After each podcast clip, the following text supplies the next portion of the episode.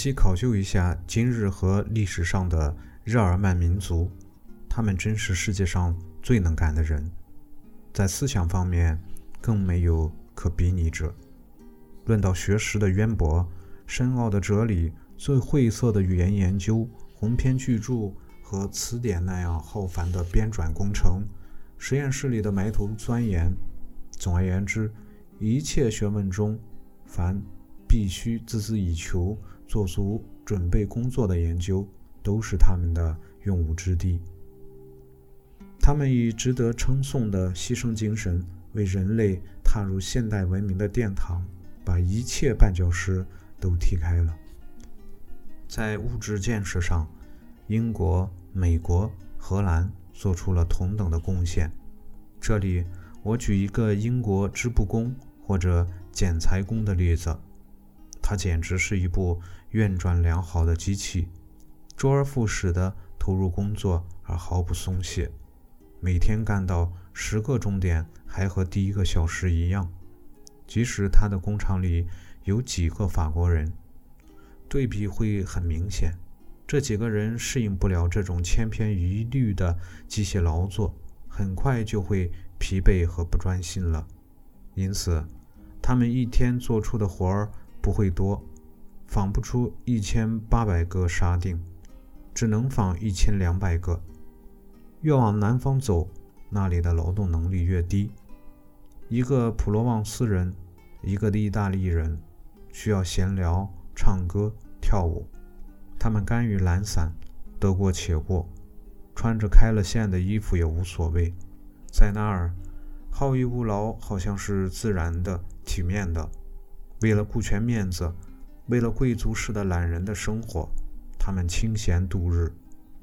但在近两百年间，这种矫情成了意大利和西班牙的祸害。与其相反的是，同时期的弗兰德斯人、荷兰人、英国人、德国人，在为创造出对自己有用的东西而感到光荣。平常人逃避劳苦的本性。是文化人自认为有别于手艺人的幼稚的虚荣，在日耳曼人清醒的头脑和清晰的理智面前化为乌有。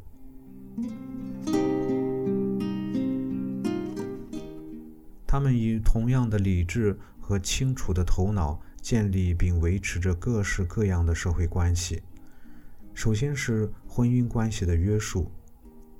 你们已经知道，这个关系在拉丁族中不太受到尊重。在意大利、西班牙和法国，戏剧和文艺总是以通奸为主要题材。至少那几个国家文学作品里的主人公大都是情种，即便有些滥情，也显得理所应当。在英国则相反，小说描写的是忠贞的爱情，歌颂的是婚姻。在德国，风流的行为并不光彩，便是大学中也如此。在拉丁国家，风流是被谅解的、被容忍的，有时甚至为人称道。婚姻的束缚和家庭生活的单调，对他们似乎是一种苦恼。感官的诱惑太强烈，随心所欲的幻想来得太突兀，使得精神上。先有了一个欢喜的销魂的梦境，至少也是极尽浪漫、肉感丰富的情景。一有机会，这股被抑制的浪潮就会喷薄而出，冲向责任和法律的种种壁垒。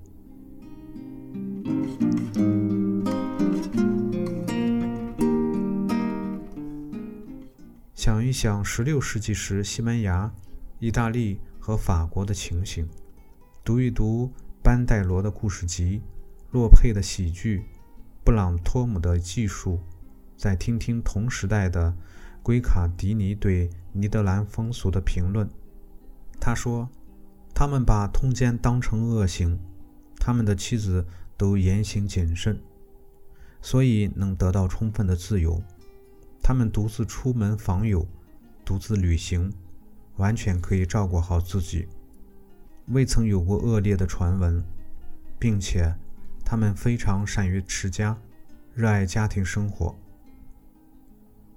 就说眼前吧，一个富有的荷兰贵族曾向我明言，他的家族中的几位年轻妇女并没有表示要来参观大博览会。当他们的丈夫和弟兄来巴黎的时候，他们就待在家里。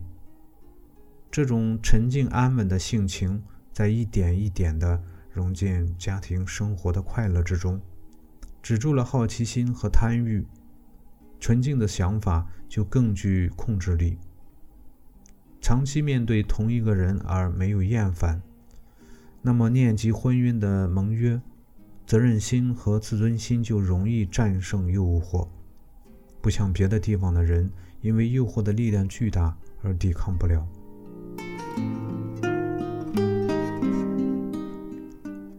对于别样形式的联合，我也可以说同样的话，特别是自由结合的形式，要想使机构正常运转，不遭遇阻力，团体中的人就要精神安定。胸中怀着长远的目标，这确实是不容易做到的。在会议上要有耐性，容得下反对意见，甚至诋毁。等轮到你的时候再开口，答复的语气要温和。对于已经答复过多次的论点，还要再解释，并附上数字和资料，使其生动起来。不该把报纸上面。攻击政治的言论用到你的发言当中，不该把政治当作讨论时的笑料。当官方令你不满时，不能立时起叛乱之心，这是西班牙及其他地区的风气。你们多少听说过有个国家的政府被推翻了，就因为他不够积极，引起了人民的反感。日耳曼人的集会结社不是为了空谈。而是为了行动。政治是一桩需要用智慧管理的事情。他们把精神倾注到这个事业当中，演讲只是一种手段，效果虽非一日之功，但目标要牢记。他们都服从这个目标，服从这个目标的代表。多么不同寻常啊！在这里，被统治者竟然敬重统治者。假如统治者日后确实差劲，人民会对抗，但也是有耐性的、合法的对抗。如制度的确有缺陷，他们会逐步进行改良，而不是摧毁它。一切日耳曼人居住的国家都会沿用议会制度，像现在已经建立起来的瑞典、挪威、英国、比利时、荷兰、德意志。甚至奥地利都是如此。到澳洲和美洲西部去拓荒耕种的殖民者，虽然对新落户的居民比较蛮横，但也很快使议会制在当地开花了，并十分顺利地延续了下去。比利时和荷兰在建国之初就采用了议会制。尼德兰一些古老的城邦在整个中世纪都维持共和政体。尽管有封建领主存在，大的、小的自由社团纷纷建立，都能顺利延续，又形成一个大的整体。十六世纪时，每个国家甚至一些小城镇都有火枪营和修辞学会，算来有两百来个。便在今日，比利时还有无数这类会社，如射手会、乐师协会、歌迷协会。养鸟协会在荷兰由个人组织的志愿团在处理各种慈善事务，一切行动都在集体中，谁也不压迫谁。这就是全体日耳曼人的天赋。这种天赋使他们能充分地掌握事物，并通过耐心和思考去顺应事物的规律和人性，而不与规律相抗。现在，从看行为转到考察思想，看看他们认识和表现这个世界的方式，从中可以发现同样的印记。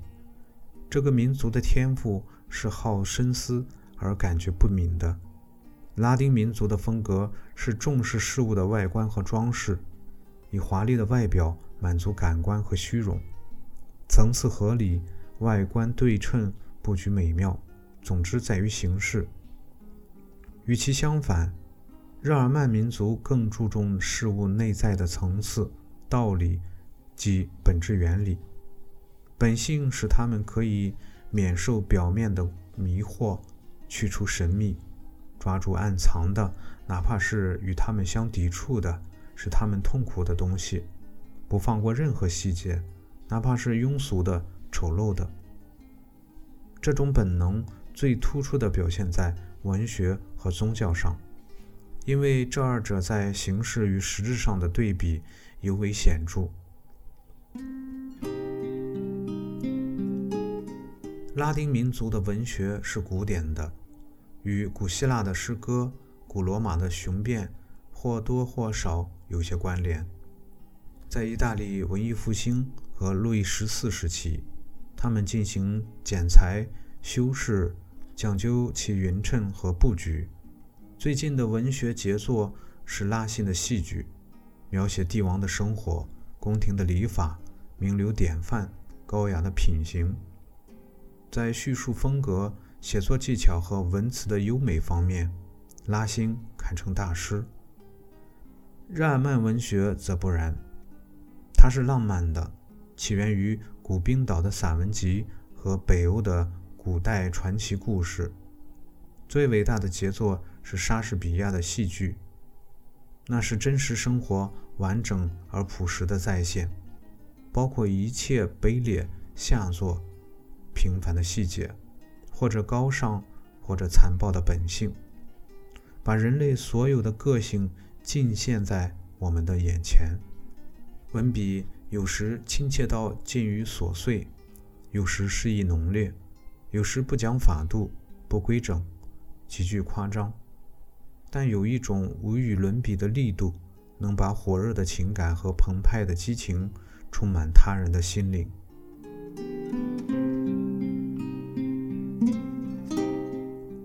以同样的方法来考察一下宗教。十六世纪正是欧洲人在选择信仰时的关键时刻。研究过早期文史的人都知道那个时代意味着什么。出于个人偏爱，有些人保持着古老的信仰，而另一些人则选择了新教。所有的拉丁人直到最近都信奉天主教，他们不想去掉精神方面的习惯，仍保留传统的信仰，服从于权威。他们热衷于外在的感官，仪式盛大的礼拜，气势非凡的天主等级制度，以及。天主教必将大统、永恒的崇高信念。他们认为仪式绝对重要，一切表面的修行和看得见的行为都通过虔诚表现得清清楚楚。相反，几乎所有的日耳曼国家都信起了新教，即使比利时也是倾向于宗教改革的。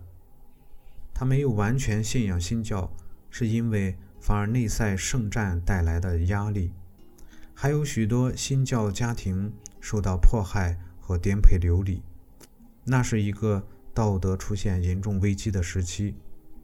从鲁本斯对历史的记载中，你们可以看出来。其他地方的日耳曼人都以外表的崇拜为辅，内心的崇敬为主，认为灵魂得救在于再塑心灵。和宗教情感，他们把教会正统的权威置于个人信仰之下。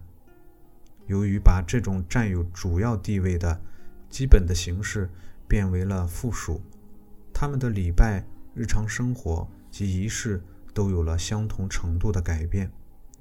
稍后我们会看到日耳曼民族与拉丁族这种在艺术上的本性对立，在风格。与趣味上也形成了类似的对比。当前，我们只需抓住区别这两个种族的主要特点就够了。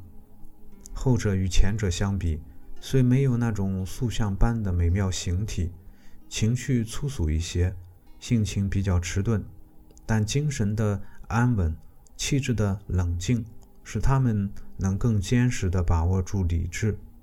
他们的思想不容易因为感官的诱惑、一时的冲动、对外形的妄想而偏离了正确的轨道，因而更能自我调控，更好地去理解事物、控制事物。第一节结束。